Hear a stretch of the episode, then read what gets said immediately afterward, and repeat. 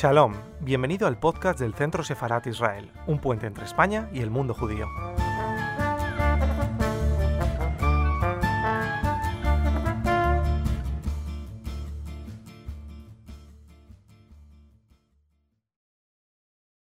Buenas tardes. De nuevo en Centro Sefarad Israel, este mes de abril, lo que queremos es traerles novedades que tienen que ver con el mundo del libro. En esta ocasión tenemos a dos profesores de la Universidad de Stony Brook en Nueva York.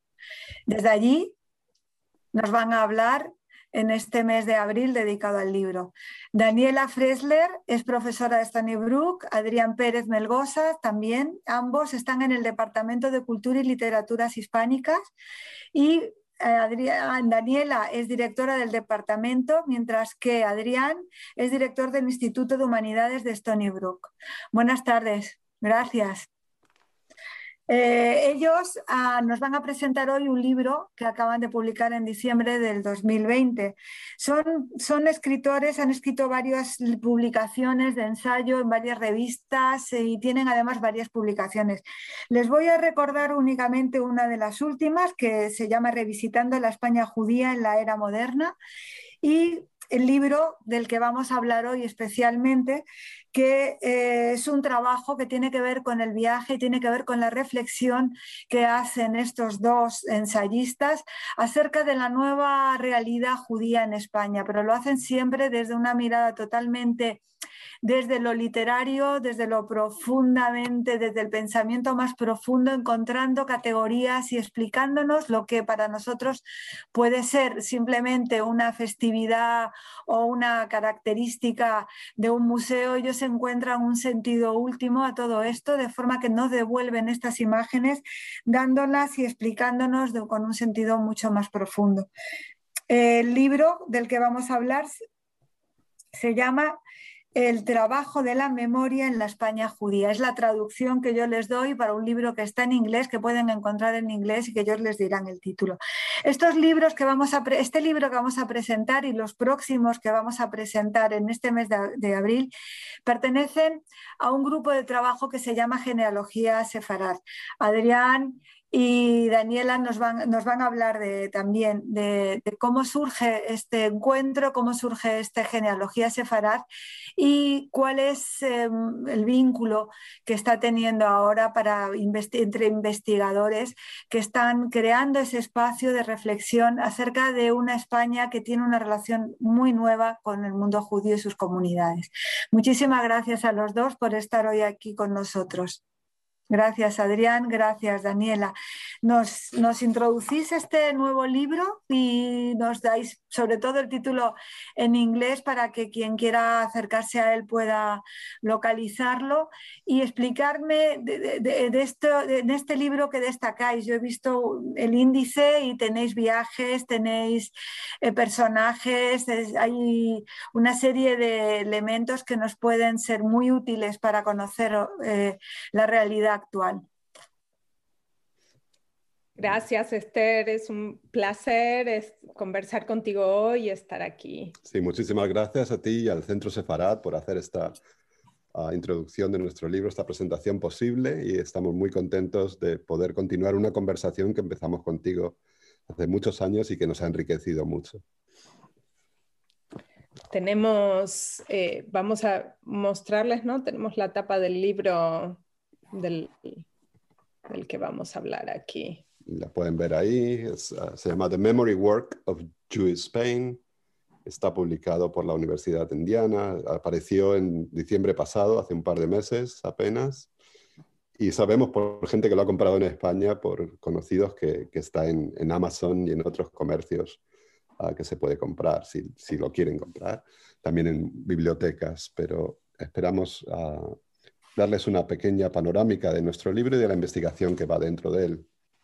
Como tú bien has dicho, lo situamos también dentro de un grupo más grande que se llama Genealogía de Sefarad, que es un grupo de investigación que lleva más de ocho años ya investigando en estas cuestiones desde, con gente que viene de varios continentes y, y que nos muestra la cuestión judía en España desde perspectivas muy interesantes y también una genealogía de ella, de cómo se va transformando a través del tiempo y de la historia. Sí, y como siempre decimos con, estos colegas, cada uno de nosotros está trabajando en una, pequeña pieza diferente como del rompecabezas, ¿no? De, las muchas cuestiones que se pueden hablar desde la historia hasta la, cultura actual, ¿no? Sobre esto. Bueno, hablemos un poco del libro, que es un proceso, es el resultado de un proceso que empezó ah, hace más de 15 años o alrededor de 15 años en torno a, curiosidades nuestras que nos llevaron a notar que estaba surgiendo una forma diferente de acercarse a la memoria judía, al pasado hispano-judío, en muchos lugares de España y en lugares que no, uno no sospecharía. ¿no? Uno, sabemos la importancia de Toledo, sabemos que ha estado siempre como un centro de atracción para la reflexión sobre el mundo judío en España, pero lugares como Rivadavia, en, la frontera entre España y Portugal, en Galicia, o lugares como Tarazona, en, ah, ah, poblaciones pequeñas, como ah, esta placa que vemos, eh, Daniela nos va a contar más sobre ella, que, son lugares que uno no pensaría que, o, por lo menos no, no ha estado lo judío en primera en la primera conversación de tanto de los políticos como de la gente conectada con el mundo de la industria turística o como la gente relacionada con la cultura. Entonces, empezamos a notar eso y nos preguntamos por qué ahora, por qué en este momento y por qué surge en tantos lugares diferentes de España y en iniciativas tan diversas como festivales populares o como publicaciones, libros o también descubrimientos de cementerios que se sabía a veces que estaban ahí, pero que no se habían querido excavar hasta este momento, o reencuentros con lugares que tienen identidades múltiples, como sinagogas, como que, se han convertido en iglesias. Ah, y, pensamos, bueno, sería interesante investigarlo y empezó un viaje que realmente nos ha llevado por toda la geografía española y a conocer a gente como tú, Esther, ah, que lo conocimos, nos conocimos en este proceso de investigar para el libro. Hay gente que ha sido instrumental para él, como Soli Wolodarski, bueno, por supuesto tú, Esther Benham, Jacobo Israel Garzón también uh, lo hemos entrevistado varias veces, uh, personas como el artista Daniel Quintero o uh, Carolina Eisen y muchas otras personas que nos han ayudado y nos han enriquecido con sus perspectivas para el libro. Um, cuando empezamos en estos pequeños lugares, notamos a veces que cuando preguntábamos, nadie sabía nada de lo judío. Daniela te va a dar una visión de eso a través de... Ah, o por lo menos no querían entrar en ese tema. Tenemos anécdotas muy curiosas de preguntar en Segovia y decirnos, pero ¿por qué no van a la catedral, que es mucho más bonita? ¿Por qué? Ah, entonces, eh, y, monjas, por ejemplo, en, la, en, lo que fue la sinagoga de Segovia, diciéndonos, pero, ay, no, es mucho más bonito la postal que verla en la realidad, te vas a, te vas a engañar. y anécdotas que intentaban quitar importancia a este mundo y de repente se pone en primera plana como aquí. Cuéntanos un poco. Em, sí, este, tenemos, eh, podríamos poner numerosos ejemplos de esto. Esta, esta es una placa muy nueva de Lucena em, en Andalucía y, y Lucena es un ejemplo de esto, ¿no? La primera vez que, fuimos a Lucena a preguntar a la oficina de turismo de si había algo del pasado judío para, ver fue en el año 2004. Eh, los dos habíamos estudiado en, la universidad sobre lo importante que había sido Lucena para, en el pasado judío durante la Edad Media, en el pasado judío español. y nos dijeron que no había nada para ver. Esto es el 2004, ¿no? Ah, este, eh, este, este cartel es de una visita posterior del 2016, del el tipo de carteles que se pueden ver hoy en día en, en Lucena, ¿no? Ah, y esto es, claro, en Lucena es después eh, del descubrimiento, ¿no? Entre comillas, descubrimiento de eh, el cementerio en Lucena que se, eh, que se descubre o se comienza a, excavar eh, en el año 2006, ¿no? Y este es el, cementerio judío de Lucena hoy en día, ¿no? Que está preparado, demarcado, con carteles con, y con, también con una conmemoración o con, una serie de, monumentos, ¿no? de, ah, de, construcciones y de inscripciones hechas para marcar este lugar como un lugar judío histórico importante. ¿no? Ah, entonces, eh, Lucena es un ejemplo claro, ¿no? De en los 15 años, eh, en estos últimos 15 años, ¿no? Que nosotros que hemos visitado de un cambio muy grande en una localidad, ¿no?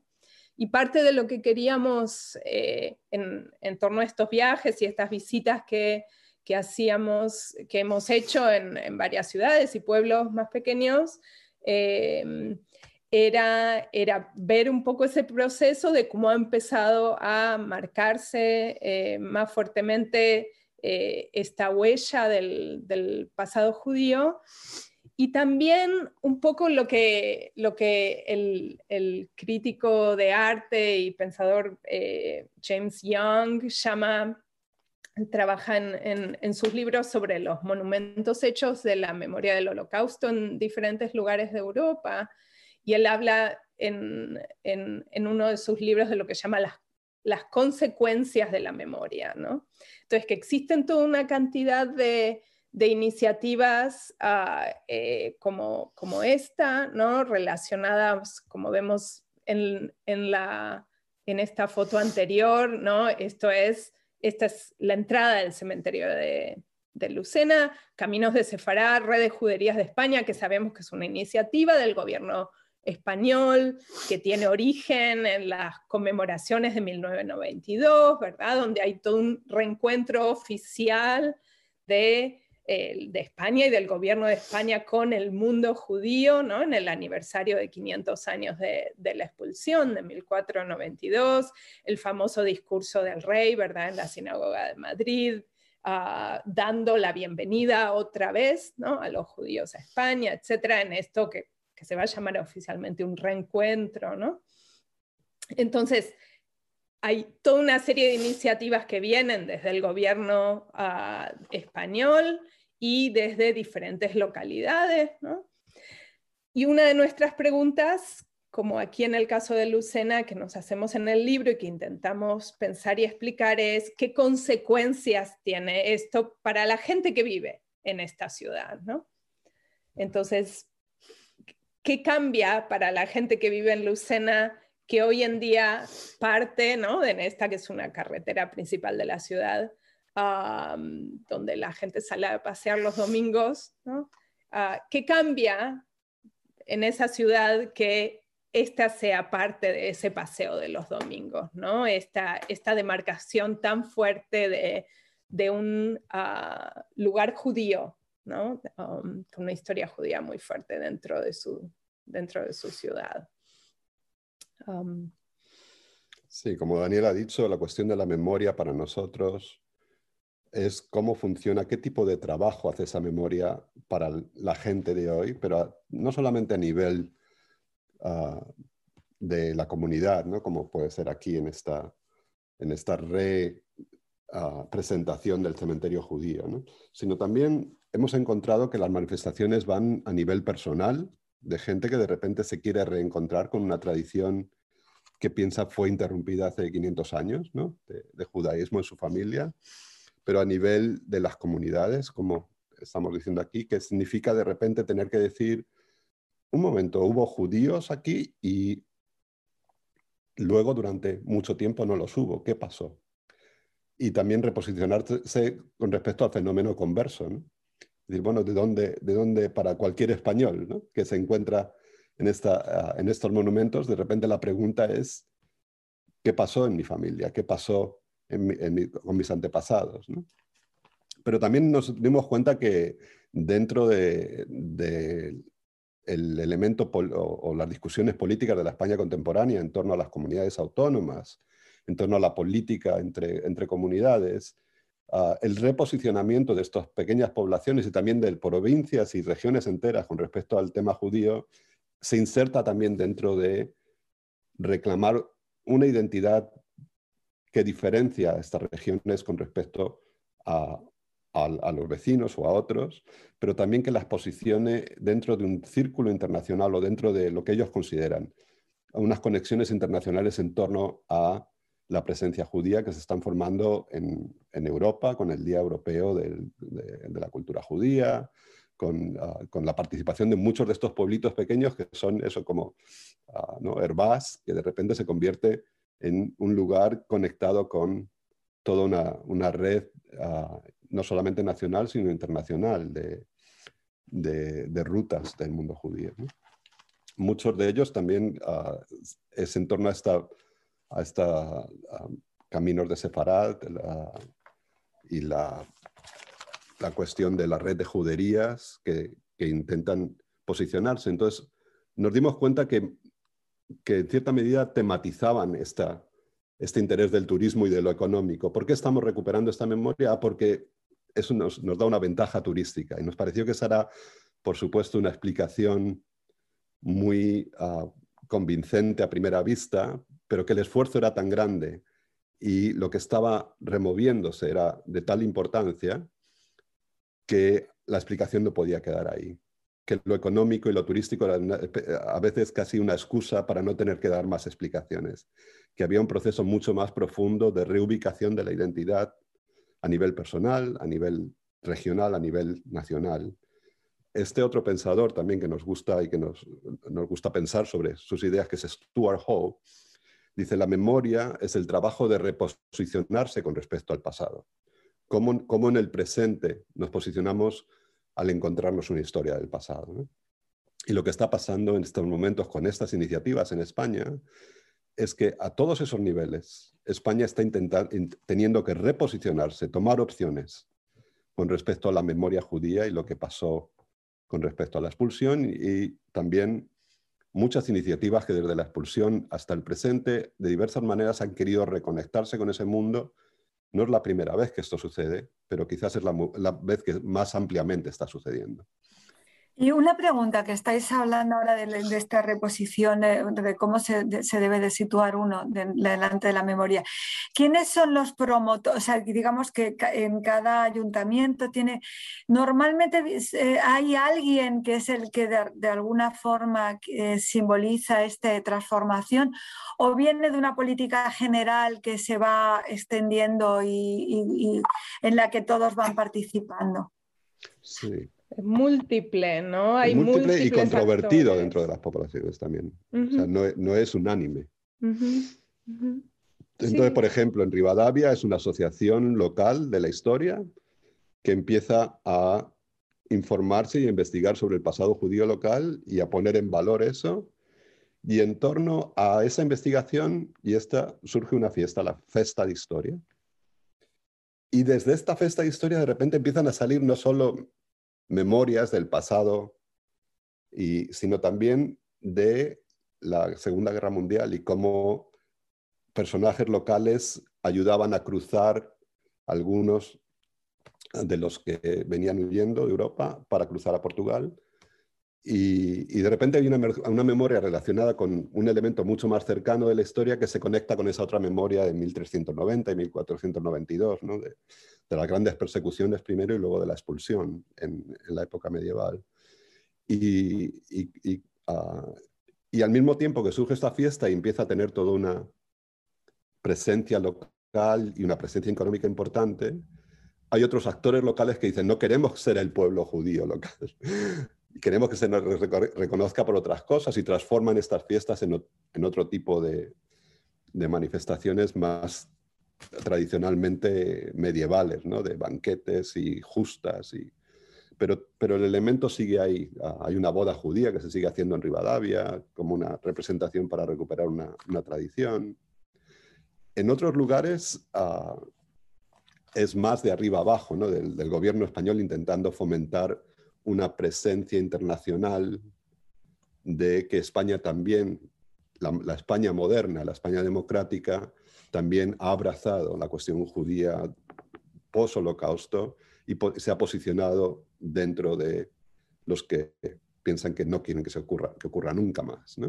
Entonces también le sirve a España como para, para, para reafirmar su posición democrática en el mundo contemporáneo, vis a vis otras naciones, en relación a otras naciones y sobre todo en relación a Estados Unidos también.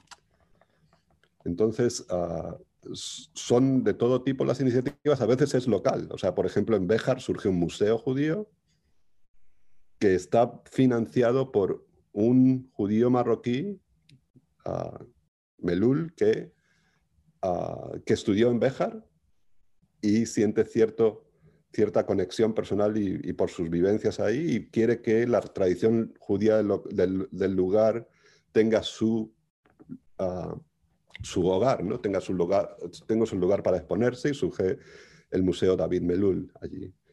Uh, las, iniciativas son tan variadas y de, tanto, de tantos tipos que también, uh, también es interesante en sí mismo la multitud de fuentes de las que nace esta necesidad de reconectarse con la memoria, que no es solamente institucional, oficial, sino que va desde lo más uh, personal a, a, comunidades como Herbás, que hay un, hay un esfuerzo de un grupo amplio de la población y a, a, iniciativas a nivel estatal, claro, y regional también, como es la importancia, por ejemplo, del Museo de Gerona, también dentro de lo que es el posicionamiento de la comunidad catalana como un lugar especial dentro de, del, para, ¿no? de cómo se quieren posicionar como una comunidad especial y una de las partes es su posicionamiento en el pasado con los judíos, ¿no?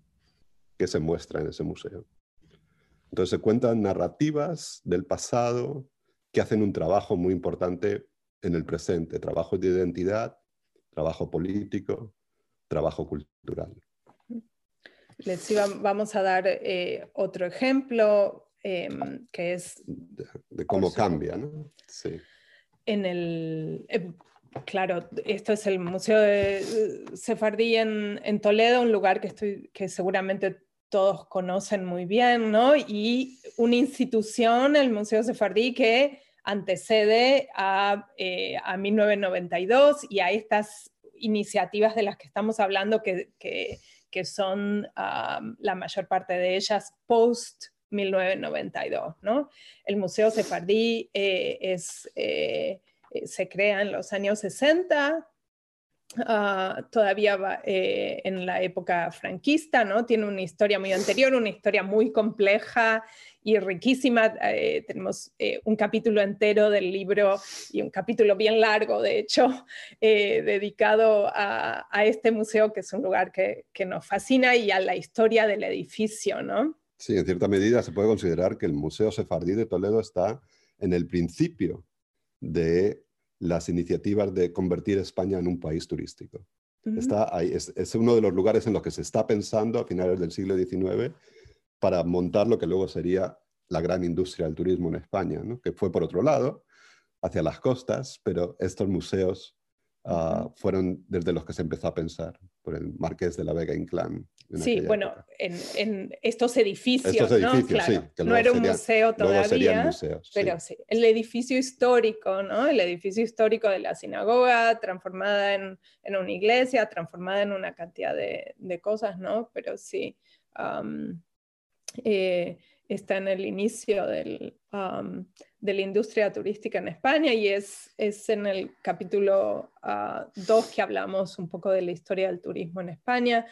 Luego, les, diré algo más sobre el, sobre el Museo Sefardí. Eh, eh, esta placa, eh, lo que queríamos mostrarles es cómo conviven, este es un ejemplo de Toledo, pero eh, sucede en muchas ciudades españolas, cómo conviven diferentes capas de memorias, ¿no? de diferentes temporalidades de la memoria, de alguna manera. Esta es una placa del 2001 en donde eh, se, se, reproduce ¿no? lo que se considera como una leyenda local ¿no? o un conocimiento local sobre... Eh, sobre Samuel, el personaje histórico de Samuel Halevi, ¿no? Pero la manera en que aquí se expresa y, uh, eh, es, por supuesto, eh, una, la narrativa de que prefirió morir torturado antes que confesar, donde ocultaba sus riquezas, es una narrativa antisemita, ¿verdad? Es el tipo de ideas sobre los judíos que en el pasado, en la Edad Media, van a, eh, van a justificar las persecuciones y, y, eventualmente la expulsión, ¿no? Son, son ese tipo de narrativas antisemitas que perviven en lo que es el folclore local de una cantidad de poblaciones. Es también el caso Herbaz, por ejemplo, en donde eh, en el libro eh, analizamos el, festival de, de, y su conexión con estas leyendas antisemitas locales.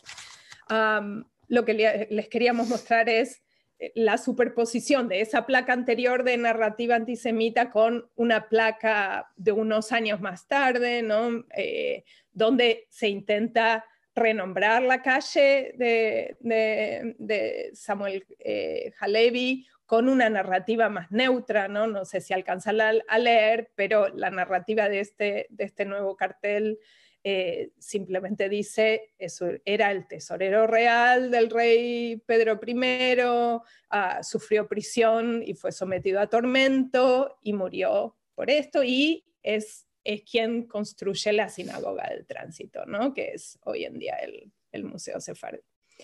Entonces, es, ah, eso es algo interesante que sucede en, en, muchas poblaciones, ¿no? Esta superposición de diferentes narrativas. Y una conciencia de que las leyendas locales ah, no son tan inofensivas y, transparentes como simplemente una herencia de la historia, sino que llevan también las marcas del antisemitismo y que son también culpables de perpetuar ese antisemitismo en el presente. Ah, el, cambio en esa placa también es todo un cambio de conciencia, o, solamente posible si hay un, cambio de conciencia.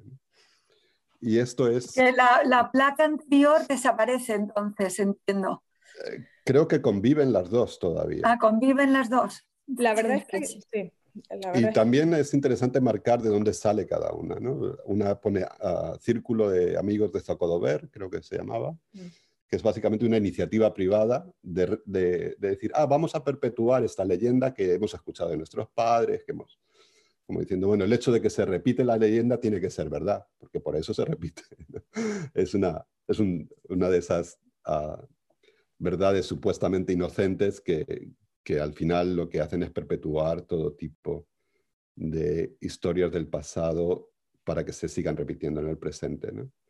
Ah, historias injustas, historias que no son ah, verdaderas. Bueno, porque sabemos que Samuel Halevi, sea, lo del tesoro de Halevi, esto es, es una leyenda realmente. ¿no?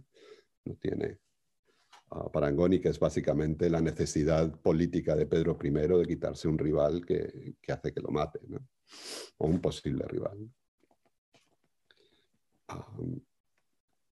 y esto nos lleva a eso, la peculiaridad del Museo Sefardí, un lugar, uno piensa normalmente en los museos, pensamos en los museos, uno va al Prado a ver los cuadros, uno va al Prado a ver a las esculturas, en este caso, el museo es la pieza máxima, el edificio es la pieza máxima del museo.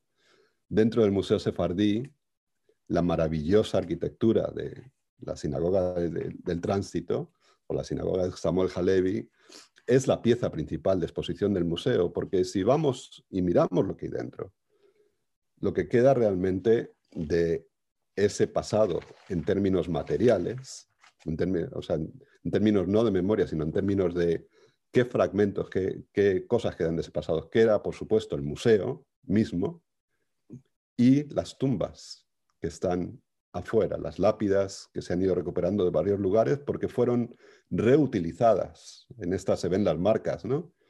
Ah, fueron reutilizadas muchas como abrevaderos para animales. Y por eso tienen esas marcas de desagüe, ¿no? Para soltar el agua luego. Ah, entonces estas tumbas nos hacen pensar en este museo de dos formas diferentes. Por una parte, es un museo de que lo que ocurrió en el 1492 es una historia de destrucción, de obliteración, de borrado sistemático de toda la tradición judía de España. Es una historia terriblemente dolorosa y terriblemente violenta también. Y al mismo tiempo la existencia hoy en día de ese museo nos hace pensar en otro, ah, otro punto de vista, que es, ah, que es la continuada presencia de lo judío a pesar de todo en España. La supervivencia, la resiliencia de, la cultura, de la presencia, de la memoria judía, de la que es testimonio este edificio, como vamos a ver, de muchas formas diferentes. Ah, y creo que es muy interesante lo que hemos encontrado en torno al edificio, que dedicamos todo un capítulo.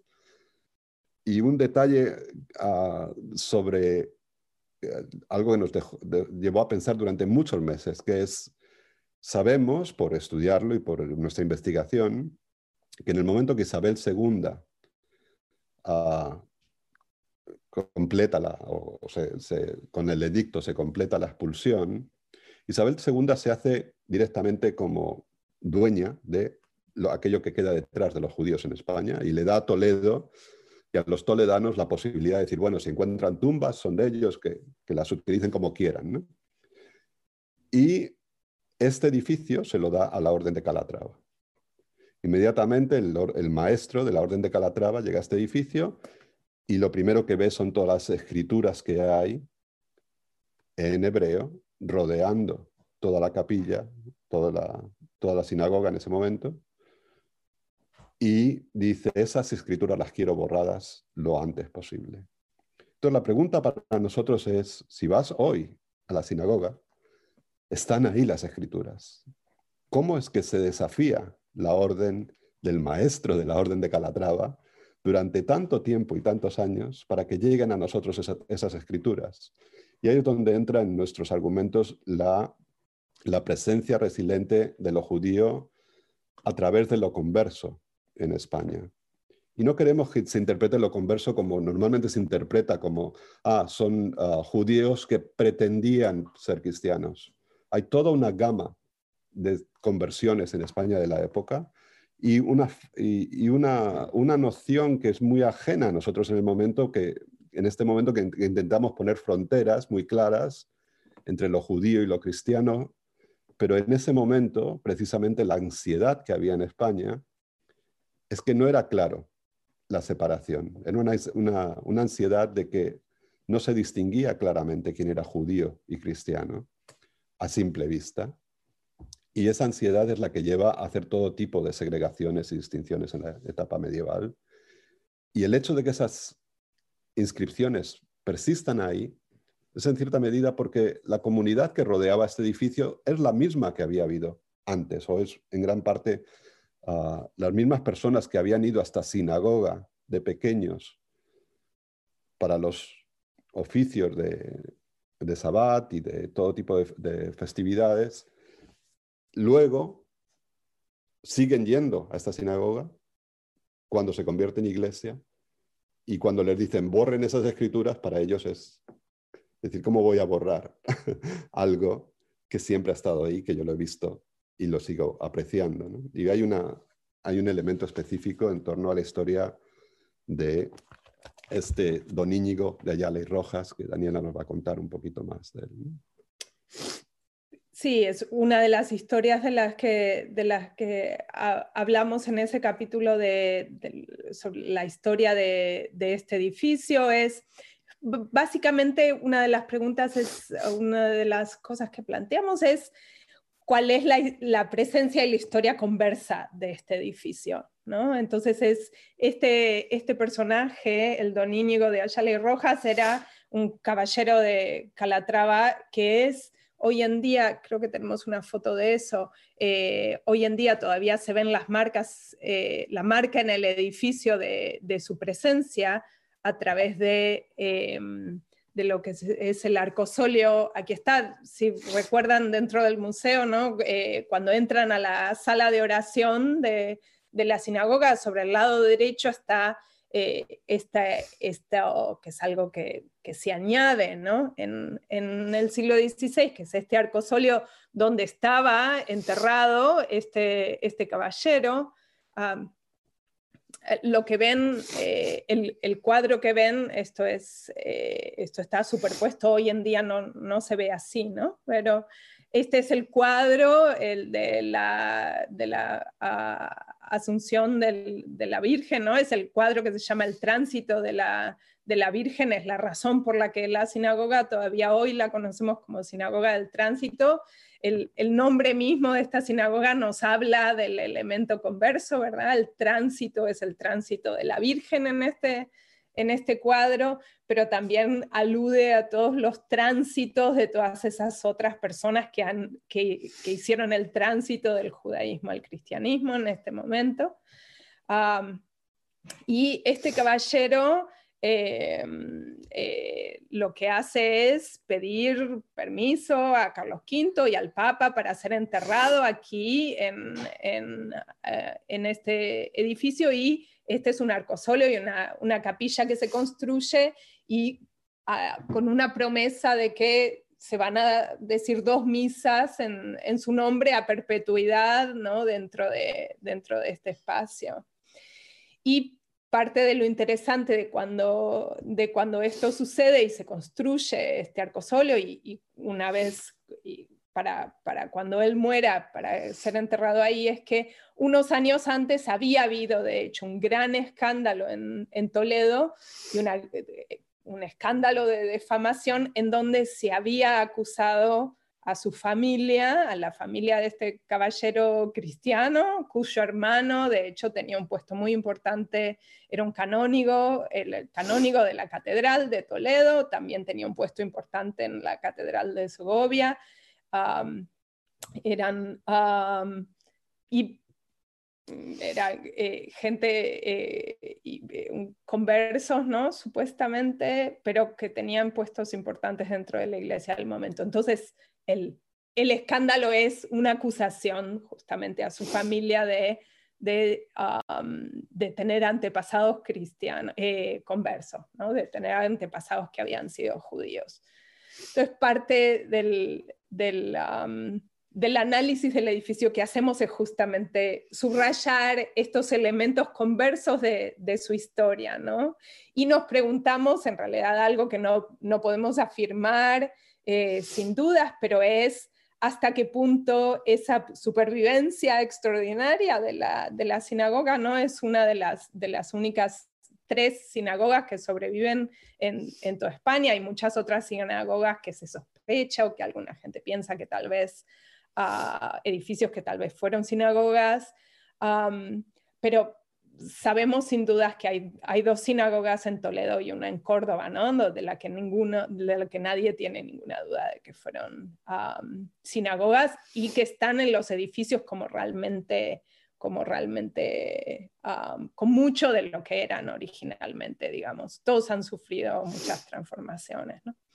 Pero bueno, esa es alguna ¿no? de, las, de las historias de las, que, de las que trazamos. Y parte, otro ejemplo rapidito les contamos de, de, Toledo, es esto de la nueva visibilidad, ¿no? Del, eh, tal vez muchos han visto o participado en, por ejemplo, las celebraciones de Hanukkah en la calle, en muchas ciudades españolas, ¿no? Y otra vez esa, los, la, la, presencia de la historia allí es esta, esta foto, ¿no? Otra vez que, que, es posible que, mucha gente no piense dos veces cuando va caminando por Santo Tomé y ven en, este caso en la foto de la derecha la, la menora colgada de la calle. Esta, esta es una esquina que tal vez muchos reconocen de Toledo y el edificio que se ve aquí, la parte izquierda es el San Juan de los Reyes. ¿no? Y San Juan de los Reyes es el emblema de la colonización cristiana de la ciudad, construida por los reyes católicos en un lugar en donde se cree que es donde estaban las casas de un, de un converso muy importante y esto era el corazón del barrio judío. Entonces este gran convento eh, cristiano, San Juan de los Reyes, monasterio eh, de San Juan de los Reyes se construye aquí eh, en la, eso como emblemático de la ocupación cristiana de la ciudad, ¿no? Básicamente. Sí, de las zonas judías de la ciudad, como se van, es una especie de colonización forzada, por supuesto. Entonces, pasando a otros, a otros ejemplos. Sí, uno de los. Ah, tenemos un capítulo dedicado a, los muchos museos, centros de interpretación, formas de mostrar que el, pasado judío que han surgido en España. Creo que la última cuenta que habíamos hecho es en torno a 21, 21 lugares que se dedican específicamente a, mostrar a la presencia judía a nivel local. Y claro, todos estos lugares se encuentran fundados en una paradoja. Por una parte, el espíritu en el que quieren formarse es eh, de celebrar una convivencia pasada y volver a retomarla en el presente, de, un poco volver a energizar el espíritu de una convivencia medieval y en la España democrática moderna. Y, ese es el impulso de la mayoría de los, de los, museos, un impulso de celebración del pasado judío local. En la mayoría de los lugares ah, somos el único lugar que ah, intentó desafiar el edicto de expulsión, a veces te dicen cosas así, ¿no? Ah, uno, pero claro, la paradoja es, bueno, si, si es, este pasado es tan glorioso, ¿por qué no ha, no ha habido presencia judía aquí durante tanto tiempo? ¿Dónde están los judíos que tanto celebráis? Entonces la, la, paradoja es esa. Por un lado, son museos que negocian la necesidad de mostrar la convivencia y explicar la ausencia y destrucción de esa convivencia. ¿Cómo puedes barajar las dos ideas en un museo celebratorio?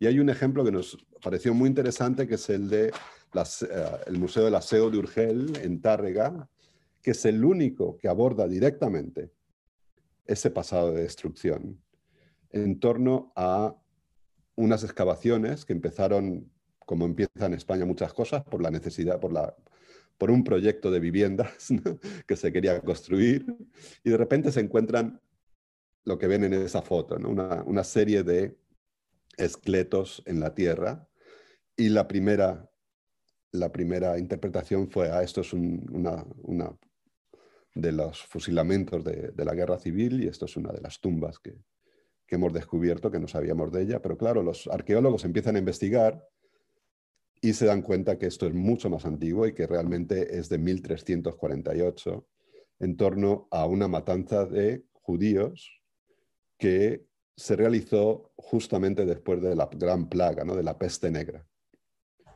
Y es ah, muy interesante por eso, porque es la primera vez que se afronta la agresión y la violencia en la que había, ah, ah, era, que era parte de la vida del medievo ah, en ese momento. Pero como parte de esa excavación se encuentran todos estos objetos que por primera vez, de una manera muy directa, nos conectan con la humanidad, la presencia, la cultura, el refinamiento de los habitantes que fueron ejecutados, ¿no? de los judíos que fueron ejecutados ahí.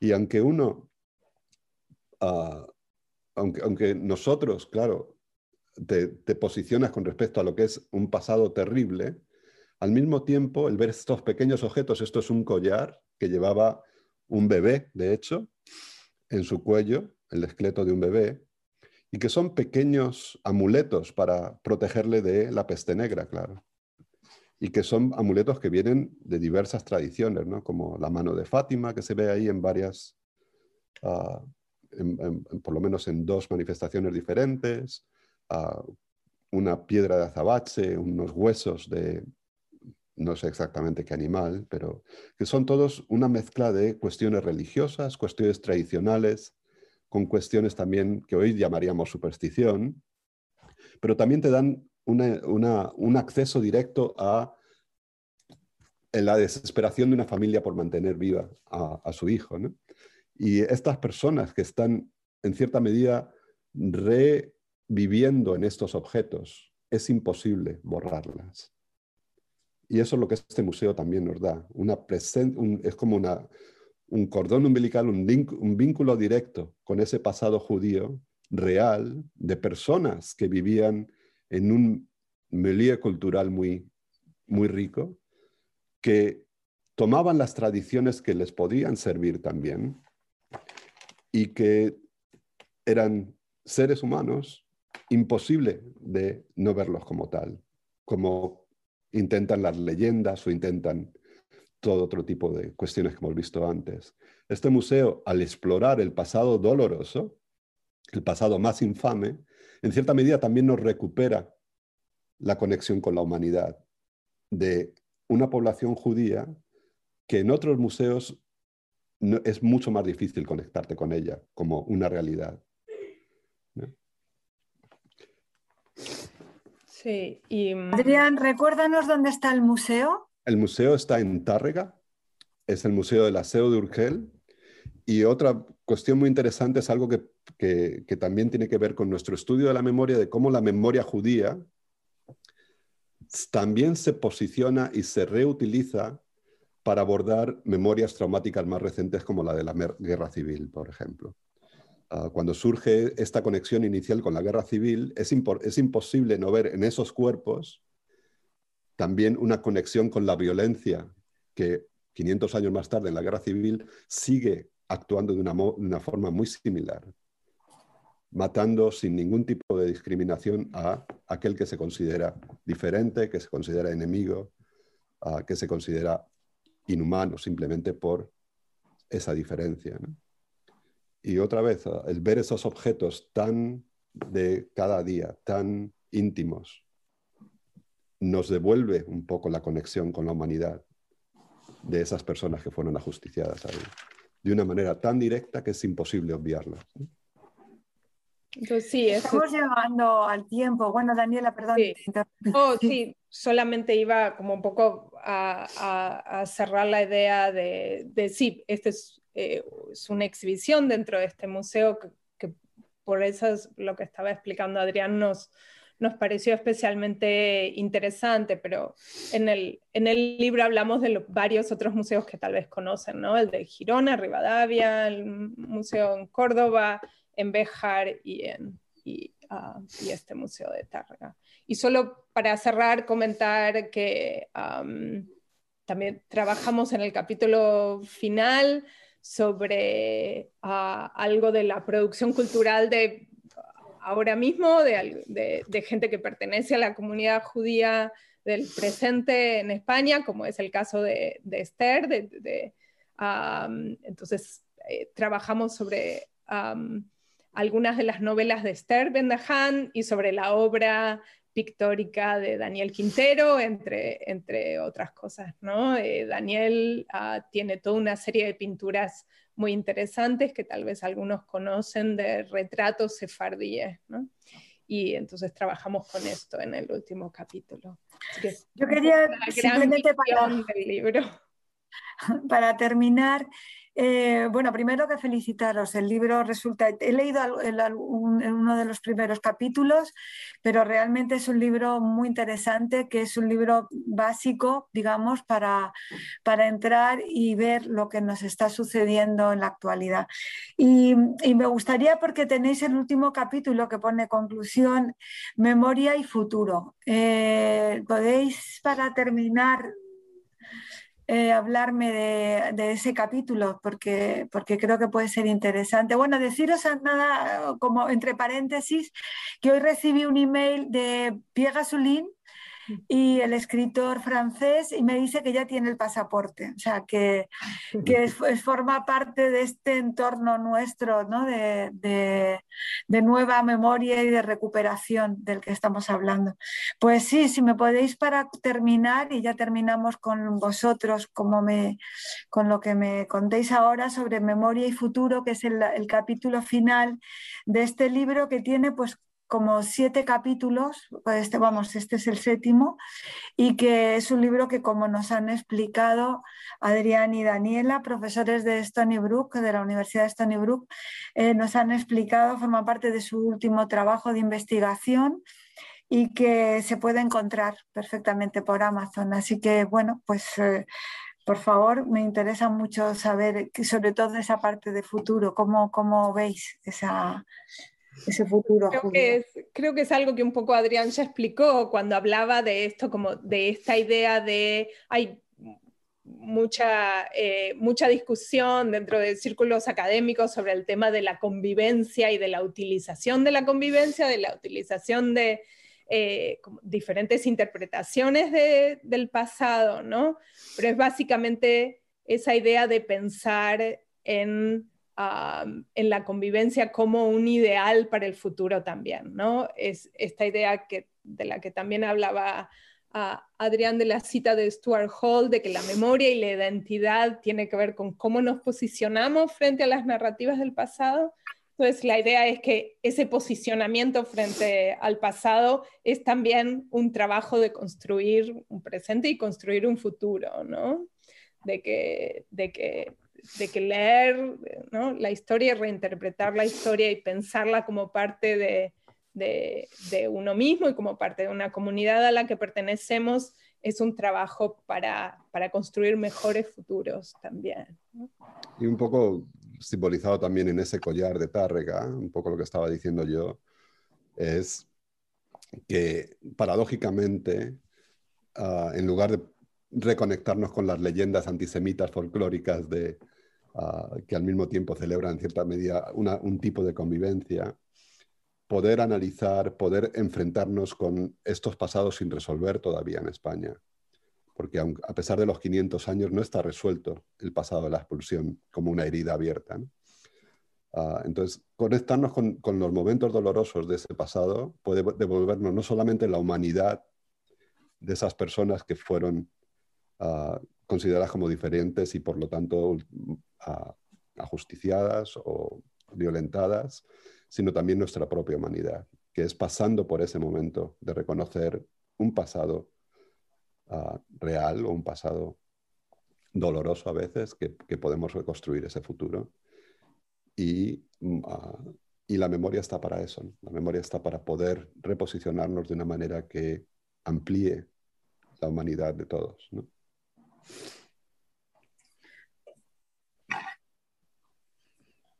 Tenemos, no sé si una última fotografía. Ah, sí, no me acuerdo.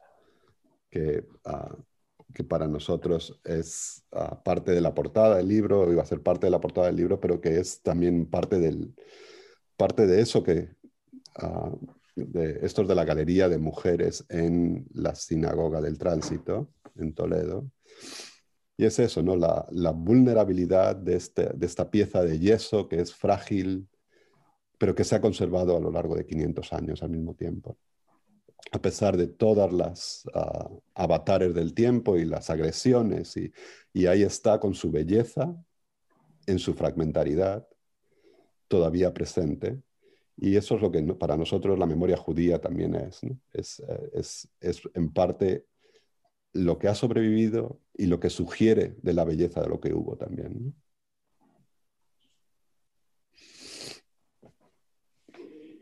Sí, nos gusta mucho este trozo porque, porque muestra algo que no necesariamente vemos en la sala de oración cuando entramos en, en la sinagoga, que parece todo estar perfectamente reconstruido.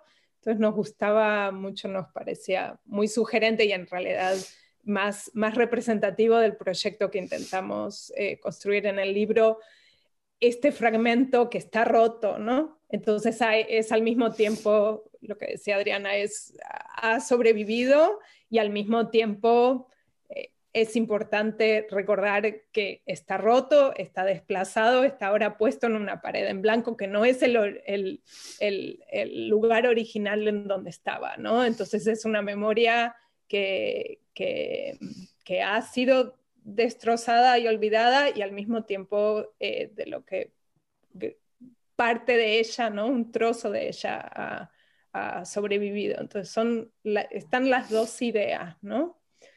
las, los dos aspectos eh, conviven. Sí, es testigo de la destrucción y testigo de la posibilidad de recomponerse y seguir. Pues muchísimas gracias a los dos y nos quedamos con estas frases que realmente son muy elocuentes acerca de cómo la memoria puede ser también reconstrucción de ese pasado, vínculo con, con la parte más humana y ese fragmento que realmente simboliza esa parte de pervivencia. Gracias. Gracias a ti, Esther, un placer. Sí, muchas gracias a ti y al Centro Separat por hacer esto posible y nos encantaría también ver las preguntas de la audiencia y, cómo reciben nuestras ideas. Ha sido un placer. Gracias.